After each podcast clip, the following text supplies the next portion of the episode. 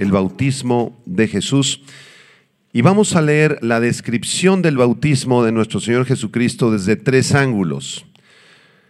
Porque en la Biblia aparecen tres relatos del bautismo de Jesús en los evangelios sinópticos. ¿Cuáles son los evangelios sinópticos? Mateo, Marcos y Lucas.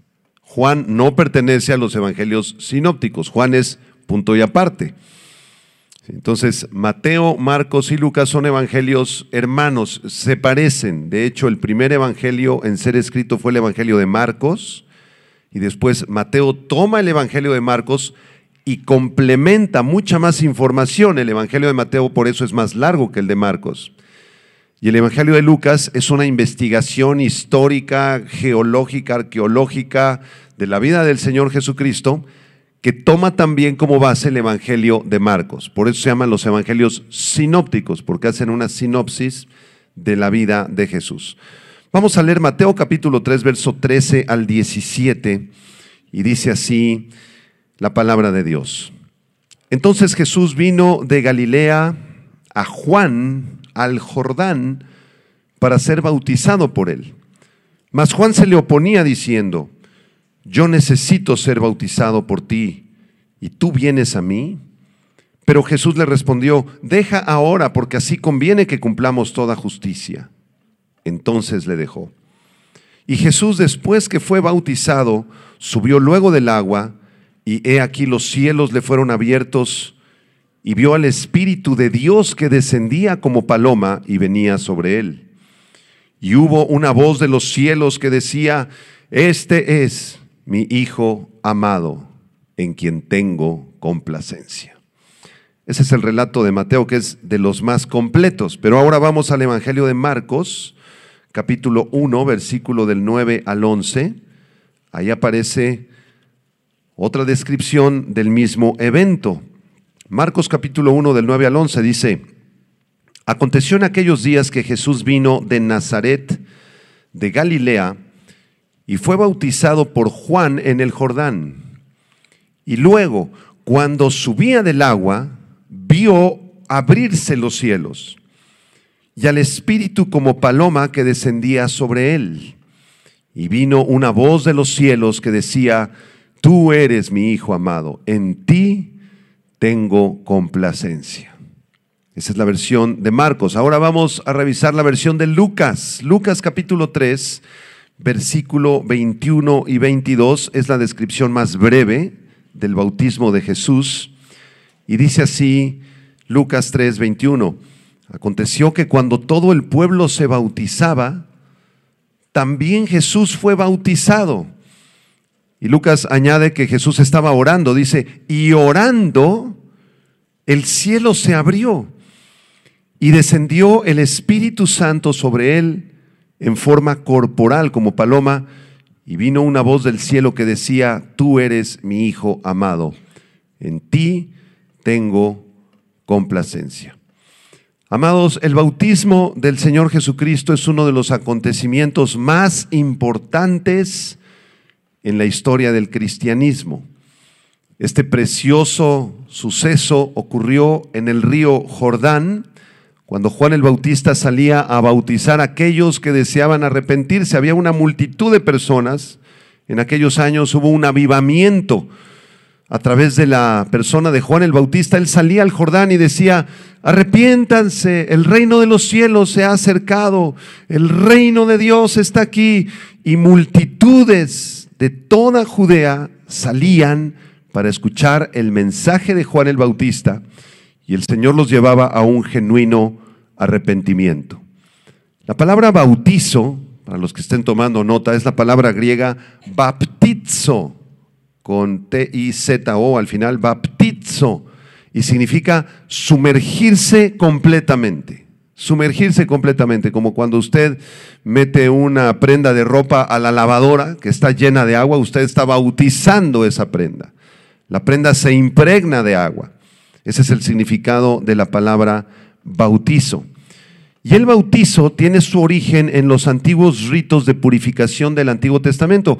En el Antiguo Testamento se enseñaba que era necesario practicar un rito de purificación a través del bautismo. Entonces las personas se metían en unas piletas de agua, hacían ese rito de purificación y pensaban que ya quedaban limpias. De hecho, el diccionario Holman dice acerca del bautismo en el Antiguo Testamento lo siguiente, abro comillas, dice, entre los judíos palestinos del primer siglo se practicaba una forma de purificación ritual que indudablemente constituyó el tipo que prefiguró el bautismo cristiano. Y después añade el diccionario que se han descubierto cientos de mikbaot en hebreos, que son estanques, unos estanques de purificación ritual en diversos lugares, desde el monte del templo hasta la fuente de Masada. Así que por muchos siglos el bautismo se llevó a cabo en los tiempos del Antiguo Testamento. Ese es el origen del bautismo que estamos viendo aquí en la vida de Juan el Bautista. Pero el bautista se diferenciaba del bautismo ritual del Antiguo Testamento porque, porque el bautista predicaba un bautismo de arrepentimiento, de arrepentimiento. Juan el Bautista les pedía a las personas que se acercaran al reino, que se arrepintieran de su pecado, que se acercaran a Dios. De hecho, ahí en el capítulo 3, versículo 4 y 5 de Lucas, se registran las predicaciones de Juan el Bautista. Cuando estaba en el Jordán predicándole a estas personas, él decía, voz del que clama en el desierto, preparad el camino del Señor, enderezad sus sendas, todo valle se rellenará y se bajará todo monte y collado. Los caminos torcidos serán enderezados y los caminos ásperos allanados y verá toda carne la salvación de Dios de esta manera Juan el Bautista se convirtió en el precursor del Señor Jesucristo, el que estaba preparando la venida del Mesías. Y durante su prédica él hablaba del Mesías. Él decía que vendría pronto el Salvador, que se prepararan, que prepararan sus corazones, que examinaran sus sendas, que si alguno de ellos tenía un camino torcido, lo enderezara que si alguno de ellos tenía un camino muy alto, muy elevado, lleno de orgullo y de soberbia, se humillara. Que si los que estaban en un valle profundo de tristeza y de depresión se encontraban así, que se levantaran, que permitieran que Dios los levantara. Y que si alguno estaba en un camino perverso, que lo dejara, que se arrepintiera. En Lucas capítulo 3, versículo 16 al 18, Juan les enseñaba a sus oyentes ahí en el río Jordán, les decía, yo a la verdad os bautizo en agua, pero viene uno más poderoso que yo, de quien no soy digno de desatar la correa de su calzado. Él os bautizará en Espíritu Santo y fuego. Entonces Juan el Bautista reconocía que no era él el Mesías. Algunos se preguntaban, ¿será él el Mesías? ¿Acaso él es el prometido en las profecías del Antiguo Testamento, el gran Mesías que vendrá a liberarnos? Pero él decía, yo no soy el Mesías, yo no soy. Después de mí viene uno que es más grande que yo. Él los bautizará en Espíritu Santo y fuego. Vamos a estudiar a continuación, hermanos, las circunstancias antes del bautismo de Jesús.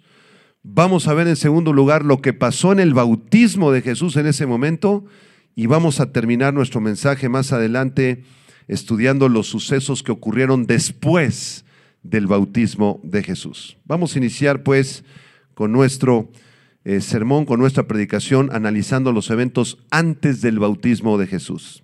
Y vamos a verlo también en los tres evangelios. Miren lo que dice Lucas 3:21. Lucas nos indica que antes de que Jesús se bautizara, todo el pueblo se bautizaba. Todo el pueblo. Esta es una figura de lenguaje que se llaman hipérboles. Esto quiere decir que Lucas está siendo un poco exagerado, está, está resaltando ahí esa figura de lenguaje y el hecho de que todo el pueblo se bautizaba ahí en Lucas 3:21 no significa que la totalidad de Judea y de todas las aldeas y Jerusalén se bautizaron, porque Pilatos no salió a bautizarse, ni tampoco Anás ni Caifás salieron a bautizarse, entonces no todos salieron a bautizarse. En realidad eran solo algunos escogidos, aunque se veían muchos, era una gran multitud, pero el hecho es que todos ellos, todos los escogidos de Dios, salían a bautizarse. Juan tenía una congregación grande, grande de personas que estaban dispuestas a entregarle su vida al Señor y arrepentirse. Vamos a ver ahora lo que nos dice Marcos. Marcos 1.9 dice, aconteció en aquellos días que Jesús vino de Nazaret de Galilea. Entonces, antes de su bautismo, ¿dónde se encontraba el Señor Jesucristo? Se encontraba en Nazaret de Galilea. Galilea estaba al norte, Judea estaba al sur. Entonces Juan el Bautista se encontraba al sur, a las afueras de Jerusalén, en el río Jordán, y Jesucristo venía caminando, ¿sí? del norte, de Galilea, de la ciudad de Nazaret. ¿Por qué venía el Señor Jesucristo de Nazaret? Porque ahí vivió él su infancia, ahí vivió él su adolescencia. Fue en la ciudad de Nazaret de Galilea donde el Señor Jesucristo aprendió el oficio de la carpintería con su padre José. Fue allí donde él llegó desde muy chiquito, desde muy pequeñito, ¿sí? Y donde creció y ayudó a José, su padre, en la carpintería, a su madre María. Yo me imagino que el Señor Jesucristo, y estoy seguro de esto, le ayudó a sus padres a cuidar a los otros cuatro chamaquitos que nacieron después. En Mateo 13, 55 y 56 se nos revela que el Señor Jesucristo tuvo cuatro hermanos varones, cuatro, que se llamaban Jacobo, José, Simón y Judas. Y en el versículo 56 se nos indica que el Señor Jesucristo tuvo al menos dos hermanas mujeres. Entonces era una familia de cuatro hermanos, cuatro medios hermanos de Jesús, dos medias hermanas. ¿Por qué medios hermanos y medias hermanas? Porque Jesús era hijo de Dios. Y estos seis niños eran hijos de José y María. Entonces estamos hablando de una familia de seis medios hermanos, con el hermano mayor Jesucristo, siete, más los dos padres José y María. Era una familia de nueve. ¿Cómo se imagina usted que era la infancia de Jesús? ¿Cómo habrá sido la infancia de Jesús? ¿Será que todos estaban tomando su devocional así, los bebés con su Biblia, orando al Padre? No, hermanos. Era una familia normal.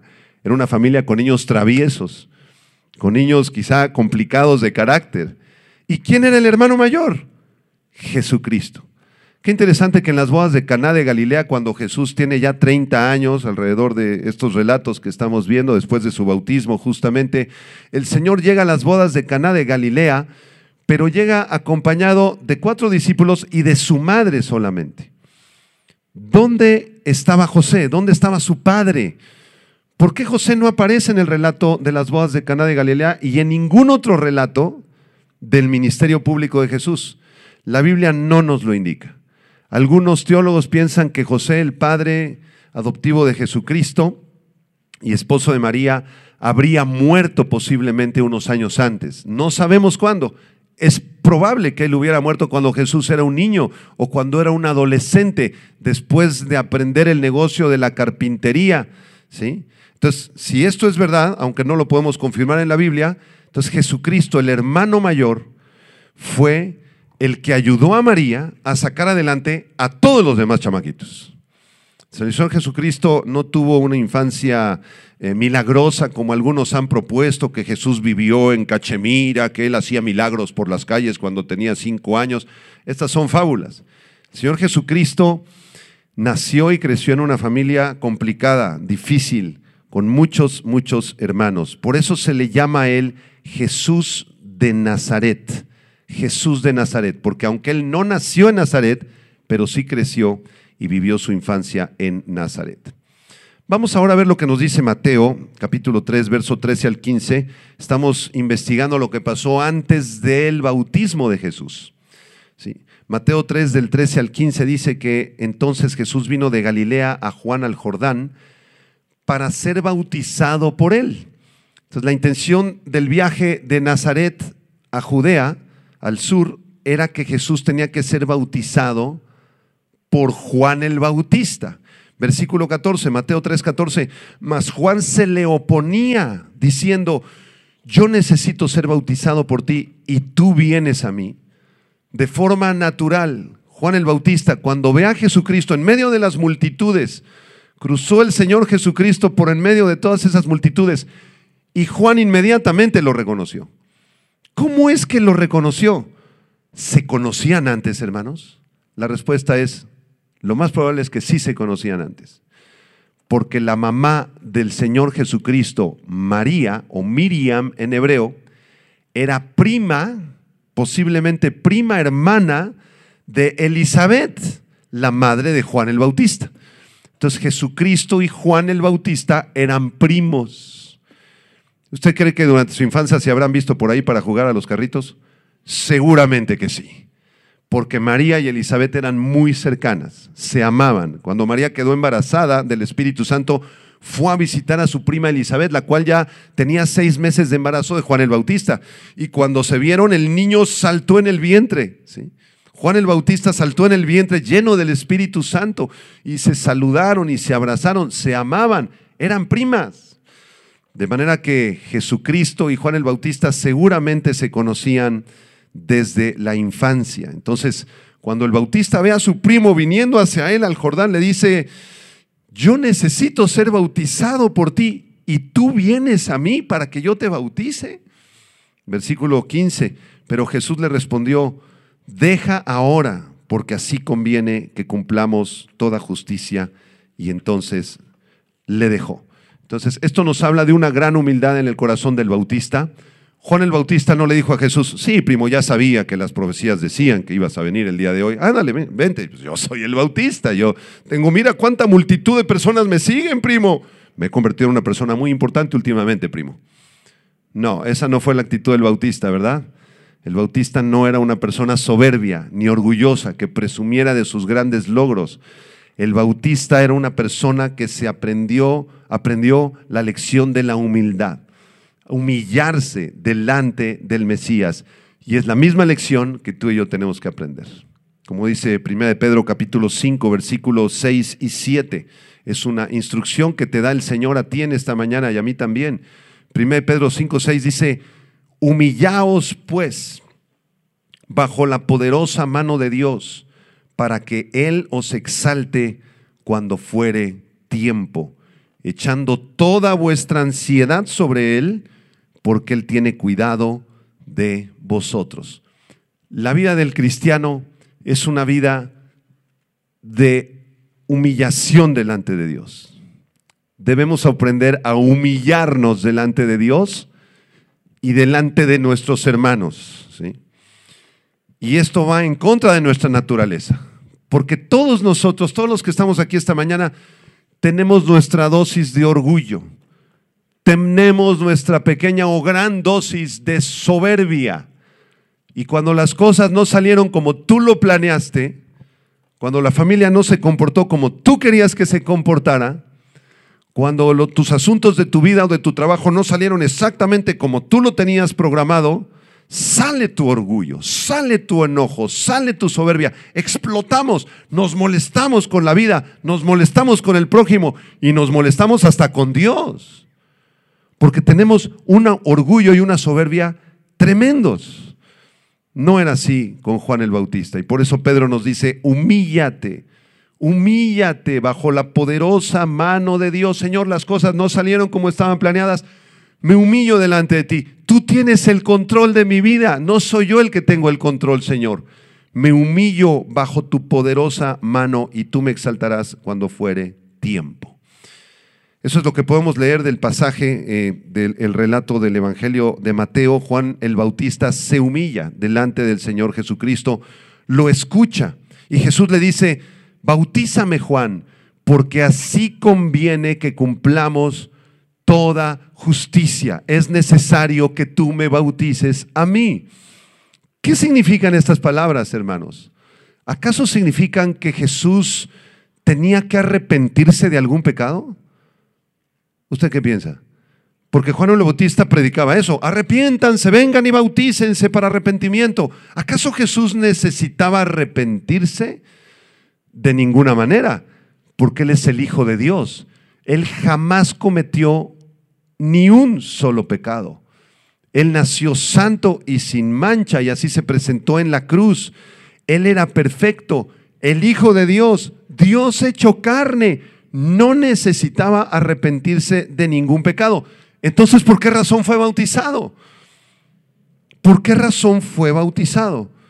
Bueno, un comentarista bíblico nos da algunas razones por las cuales el Señor Jesucristo tenía que ser bautizado por Juan, su primo, y cumplir así toda justicia. En primer lugar, el bautismo del Señor Jesucristo estaba anunciando proféticamente su muerte y su resurrección. Cuando Juan el Bautista tomó a Jesús y lo metió en las aguas del Jordán, eso era una profecía de que Jesús moriría y sería sepultado.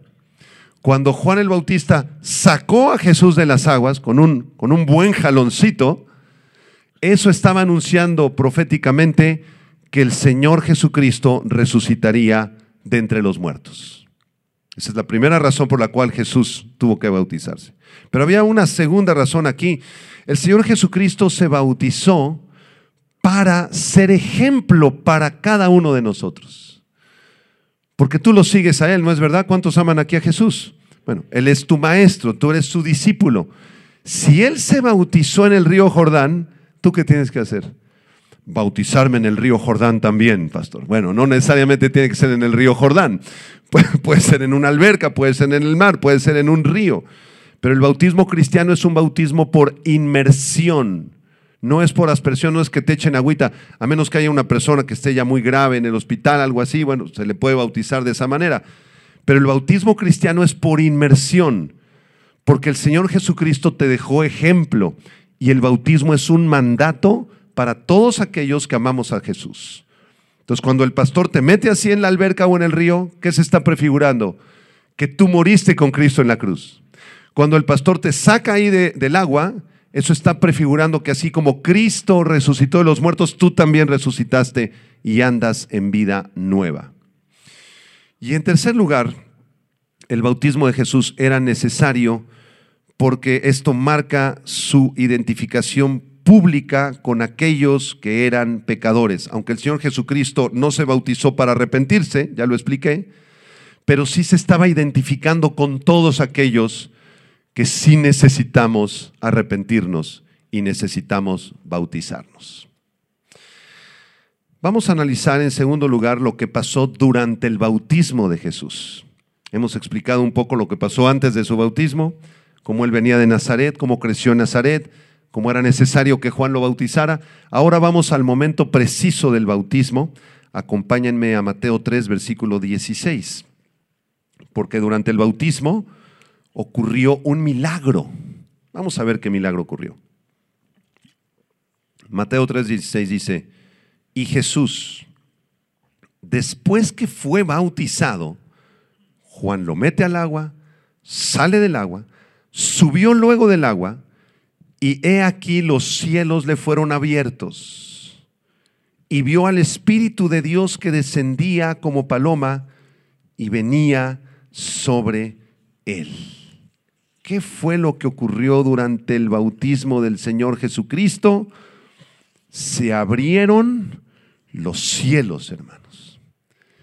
Se abrieron los cielos, así como se abrieron cuando el profeta Ezequiel comenzó a escribir su libro en Ezequiel capítulo 1, versículo 1, y vi los cielos abiertos y vio una visión de querubines y de seres celestiales.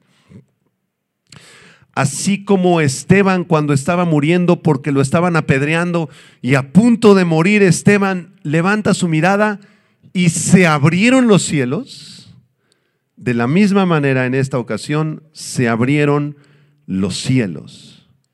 ¿Y qué fue lo que pasó? De los cielos abiertos, descendió el Espíritu Santo. Y lo hizo como una paloma, en forma corporal, como una paloma. Y esta paloma llegó volando y se posó sobre los hombros del Señor Jesucristo. ¿Qué significa esto? Esto fue un milagro, ¿está usted de acuerdo? Un gran milagro. En ese milagro se cumplían varias profecías del Antiguo Testamento. Quiero mostrarle unas cuantas. Isaías capítulo 11, versículo 1 y 2. el profeta Isaías, 700 años antes de estos acontecimientos, escribió esta profecía. Dice, saldrá una vara del tronco de Isaí. ¿Quién es Isaí, hermanos? ¿Quién fue Isaí? ¿Alguien sabe? ¿Isaí? ¿Quién fue Isaí? Fue el padre del rey David. Amén. Y del rey David y sus descendientes nacería el Mesías. Es decir, Isaí es tatara, tatarabuelo del Señor Jesucristo. Y aquí se profetiza en Isaías 11.1 que vendría un, un, momento en donde el árbol, por decirlo así metafóricamente, el árbol de la descendencia de David sería cortado. ¿sí? Cuando desaparecieron los reinos allá en Israel y fueron conquistados por los asirios y los babilonios, se cortó el árbol aparentemente de la descendencia de Isaí. Por eso dice el versículo 1 que saldría una ramita, una varita del tronco cortado de Isaí y un vástago retoñaría de sus raíces. ¿Quién sería ese vástago que retoñaría de las raíces de Isaí? El Señor Jesucristo. Está hablando del Mesías. Versículo 2, vean el versículo 2. Y reposará sobre él, ¿qué? El espíritu de Jehová, espíritu de sabiduría y de inteligencia, espíritu de consejo y de poder, espíritu de conocimiento y de temor de Jehová. Era necesario que cuando apareciera el Mesías, en algún momento de su vida, viniera el Espíritu Santo para ungirlo, para darle poder de lo alto. ¿Cuándo se cumplió esta profecía del versículo 2? En el bautismo del Señor Jesucristo. El Espíritu Santo vino como paloma y se posó en Jesús. Isaías 42, versículo 1, también se cumplió en el bautismo del Señor Jesucristo. Isaías 42, 1, está hablando Jehová y dice, he aquí mi siervo, yo le sostendré, mi escogido, en quien mi alma tiene contentamiento. ¿Quién está hablando? El Padre, el Padre. He aquí les envió mi siervo. ¿Quién era su siervo? Jesús yo le sostendré, Él es mi escogido, en Él mi alma tiene contentamiento. Y subraya la última frase del verso 1, dice, he puesto sobre Él mi espíritu. Él traerá justicia a las naciones. El Padre está diciendo, voy a ungir a mi Hijo y lo voy a ungir con mi espíritu para que Él inicie su ministerio público. ¿Cuándo ocurrió esta profecía? En el río Jordán el día que Jesús se bautizó. Y en Isaías 61, versículo 1 en adelante, es el Mesías, Jesús, el que está hablando proféticamente. Ahora ya no es el Padre el que está hablando, ahora está hablando Él, el Mesías, de forma profética. Dice Isaías 61, 1, el Espíritu de Jehová el Señor está sobre mí, porque me ungió Jehová me ha enviado a predicar buenas noticias a los abatidos, a vendar a los quebrantados de corazón, a publicar libertad a los cautivos y a los presos apertura de la cárcel. El Espíritu de Jehová el Señor está sobre mí. ¿Cuándo ocurrió esto? El día que Jesús fue bautizado. ¿Ya lo va entendiendo? Qué preciosas son las profecías en la Biblia. Vamos a revisar ahora lo que dice Marcos. Marcos capítulo 1, versículo 9 y 10. Dice Marcos, fue bautizado por Juan en el Jordán y luego cuando subía del agua vio abrirse los cielos y al Espíritu, el Espíritu Santo como paloma que descendía sobre él. Prácticamente nos dice lo mismo que nos dijo Mateo. Ahora vamos a analizar el Evangelio de Lucas, a ver si hay algún otro detalle. Lucas capítulo 3, versículo 21 y 22 dice, también Jesús fue bautizado. Esto quiere decir que Jesús, junto con las multitudes, después de que terminó la fila enorme que tenía Juan el Bautista, el último que se bautizó de la fila fue el Señor Jesucristo. También Jesús fue bautizado. Y Lucas nos añade en el versículo 21, dice, y orando, el cielo se abrió Lucas nos da un detalle interesante en el versículo 21. Nos indica que justo, justo cuando el Señor Jesucristo se estaba bautizando, Él estaba orando. Versículo 22. Y descendió el Espíritu Santo sobre él en forma corporal, como paloma. Es decir, esta no fue una paloma ficticia, una paloma espiritual, fue una paloma corporal, física. De alguna manera esa paloma estaba representando las profecías del Antiguo Testamento que el Espíritu Santo vendría sobre el Mesías. Quiero que note el detalle del versículo 21. Jesús estaba orando. Nuestro maestro oraba constantemente, constantemente. Y aquí hay otra aplicación para nosotros. ¿Cómo está tu vida de oración, hermano? ¿Cómo está tu vida de oración? Dice el Evangelio de Lucas capítulo 5, verso 16, que con frecuencia Jesús se retiraba a lugares solitarios y oraba. Dice Lucas 9, 18, mientras Jesús oraba a solas, estaban con él los discípulos y les preguntó diciendo, ¿quién dicen las multitudes que soy yo? Él estaba orando a solas. Lucas 9, 29, mientras oraba en el monte de la transfiguración, la apariencia de su rostro se hizo otra y su ropa se hizo blanca y resplandeciente. Jesús era un hombre de oración. Le gustaba irse a lugares apartados. En Getsemaní se llevó a sus discípulos y, les dijo, miren, voy a orar acá. Ustedes oren y se quedaron dormidos. Pero él estaba orando. En las madrugadas se apartaba a las montañas a orar en las noches, después de terminar las labores del ministerio, oraba. Oraba por los enfermos, oraba por los endemoniados, oraba adorando al Padre, oraba por los alimentos, oraba en acción de gracias en la mañana, oraba en acción de gracias en la noche, adorando al Padre, alabando al Padre. Nuestro maestro era un hombre de oración. ¿Eres tú discípulo de Jesús? ¿Tú sabes lo que significa la palabra discípulo? Seguidor, alguien que está pegado al maestro, pegado, pegado, pegado al maestro para aprender del maestro. Estamos pegados así tanto a Jesús que amamos la oración. Qué curioso que en muchas reuniones en la iglesia venimos y nos gustan muchos eventos, pero las reuniones de oración, cinco hermanos. Las reuniones de donde se exalta a Dios y vamos a orar una hora completa, hermanos. Ay, no, no, pastor, me quedo dormido y nuestra carne es débil, débil, debemos imitar a nuestro Maestro en su vida de oración.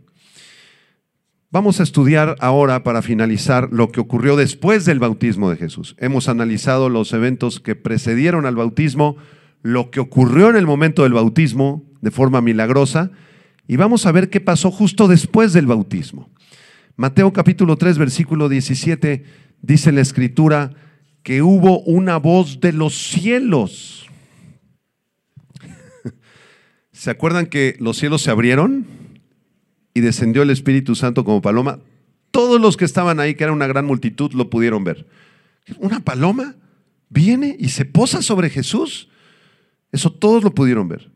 Pero justo después de eso, con los cielos todavía abiertos, se escuchó una voz de los cielos que decía, este es mi Hijo amado, en quien tengo complacencia. Y los otros dos evangelistas dicen exactamente lo mismo. Marcos, Marcos 1.11 dice, vino una voz de los cielos que decía, tú eres mi Hijo amado, en ti tengo complacencia en primera persona. Y Lucas 3.22 dice que vino una voz del cielo que decía, tú eres mi Hijo amado, en ti tengo complacencia. Esto fue lo que ocurrió justo después del bautismo de Jesús. Observamos tres puntos de estos versículos. Número uno, aprendemos que Jesús es el Hijo de Dios. Amén. Outos estin o huíos en griego. Este es mi Hijo en español. Esto significa que si Jesús es el Hijo de Dios, es igual en naturaleza que su padre. Si usted es padre y usted ha tenido un precioso bebé o una niña hermosa, esa niña o ese varoncito es un ser humano igual que usted, ¿no es verdad? Tiene ojos, labios, boca, corazón, alma, espíritu, cuerpo. Comparte su misma naturaleza porque usted lo engendró. ¿No es cierto? Es lo mismo con Jesús. Jesús es el Hijo de Dios. En Juan 10:30 Jesús dijo, yo y el Padre uno somos. Esto nos enseña que el Hijo y el Padre comparten todos los atributos divinos. Si el Padre es eterno, el Hijo es eterno. Si el Padre es todopoderoso, el Hijo es todopoderoso. Si el Padre es omnisciente y todo lo sabe y todo lo conoce, el Hijo es omnisciente también. Si el Padre creó el universo y lo sustenta, el Hijo creó el universo y lo sustenta. Porque Jesús es el Hijo de Dios. Jesús es Dios en la carne. Es muy importante que usted lo comprenda. Porque a su casa van a llegar los testigos de Jehová, ¿verdad? A tocarle. Cuando lleguen, usted ábrales la puerta, invíteles un cafecito con galletas. Y ya sentados con el cafecito, pregúnteles, ¿ustedes creen que Jesús es el Hijo de Dios y por lo tanto Jesús es Dios en la carne? Y ahí se van a levantar de la sala. No, no, no, no, está usted equivocado. Jesús no es Dios. Jesús es una creación de Dios. Jesús proviene del Padre. Jesús es inferior al Padre. Y le van a sacar ahí algunos versículos para confundirlo. Y en ese momento usted también póngase de pie, ahí en la sala, y dígales, ustedes no son testigos de Jehová. Ustedes son falsos testigos de Jehová. Porque si ustedes testificaran lo que Jehová dice en su palabra, ustedes sabrían que Jesucristo es el Hijo de Dios y por lo tanto Él comparte los atributos de Dios y es igual al Padre en deidad, en omnisciencia, en omnipresencia. Y después vuélvase a sentar y sigan platicando. A ver si le hacen caso y en una de esas se arrepienten de sus herejías. En segundo lugar, aprendemos que el Padre no solamente le dice, este es mi Hijo, sino que añade, este es mi Hijo amado, agapetos en griego. Esta palabra amado, agapetos, es un amor que existe hacia el interior de la Trinidad. Es un amor precioso, perfecto, completo, eterno. El Padre ama a su Hijo. El Padre ama al Hijo. Así lo dice Juan 3:35. El Padre ama al Hijo y todas las cosas ha entregado en su mano. El Padre tiene un amor hacia Jesucristo, eterno, precioso, puro, santo, limpio. Un amor precioso entre ellos. Una pregunta para todos. ¿Amas tú al Señor Jesucristo? Apunta la pregunta, la resuelves hoy en la noche. ¿Lo amas con todo tu corazón? Porque si tú lo amas y Él es tu Salvador, entonces Él se convierte, dice la carta a los hebreos, en tu hermano mayor. ¿Sabías eso? Jesús, aparte que tuvo seis hermanitos, seis medios hermanos, tiene millones de hermanos, porque tenemos el mismo Padre. Y si el Padre ama así a su Hijo Jesucristo, mirad cuál amor nos ha dado el Padre a nosotros también, para que seamos llamados hijos de Dios. Y en tercer lugar, observamos que el Padre no solamente le, le, dice, tú eres mi hijo o mi hijo amado, sino que añade una frase, esta voz potente, celestial, y dice, en ti tengo complacencia, enjo eudokesia en griego, que significa, en ti estoy complacido, en ti tengo placer, en ti estoy satisfecho, muestro toda mi aprobación a ti. Entonces el hecho de que Jesús se bautizara y se abrieran los cielos mostró que el Padre estaba gozoso, el Padre estaba satisfecho, el Padre se complacía en la obediencia de su Hijo. Qué precioso. Este pasaje en ti tengo complacencia proviene de dos textos bíblicos, del Salmo 2, versículo 7 y de Isaías 42.1. El Salmo 2.7 dice, Jehová me ha dicho, mi hijo eres tú, yo te engendré hoy Y en Isaías 42, 1 dice, He aquí mi siervo, yo le sostendré, mi escogido en quien mi alma tiene contentamiento, he puesto sobre él mi espíritu. Este es el relato del bautismo de Jesús. Y tú te estarás, si tú amas a Jesús, lo has disfrutado tanto como yo. Ahora, si tú eres un poquito más soberbio, tú estarás diciendo, ¿y eso qué me importa? ¿Para qué vine a la iglesia a escuchar estos relatos evangélicos? O sea, ¿qué tiene que ver conmigo? ¿Sí? Entonces, si, ese es tu pensamiento, yo te invito a que te arrepientas, como Juan el Bautista, porque nuestro deleite está en la palabra de Dios. Y además, debo terminarles, terminar diciéndoles que en Lucas 3:16, Juan el Bautista dijo acerca de Jesús, yo los bautizo con agua a ustedes pero el que viene después de mí, Él los bautizará en Espíritu Santo y fuego. Entonces, si tú conoces al Señor Jesucristo, si ya has sido bautizado en Espíritu Santo, si ya has nacido de nuevo, y amas a Jesús con todo tu corazón, quiero hacerte otra pregunta. Disculpen tantas preguntas. ¿Ya, eh, ¿Ya te has bautizado en agua? ¿Ya cumpliste el mandamiento de bautizarte en agua y sabes lo que eso significa? ¿O ya le entregaste tu vida a Cristo pero no quieres bautizarte en agua?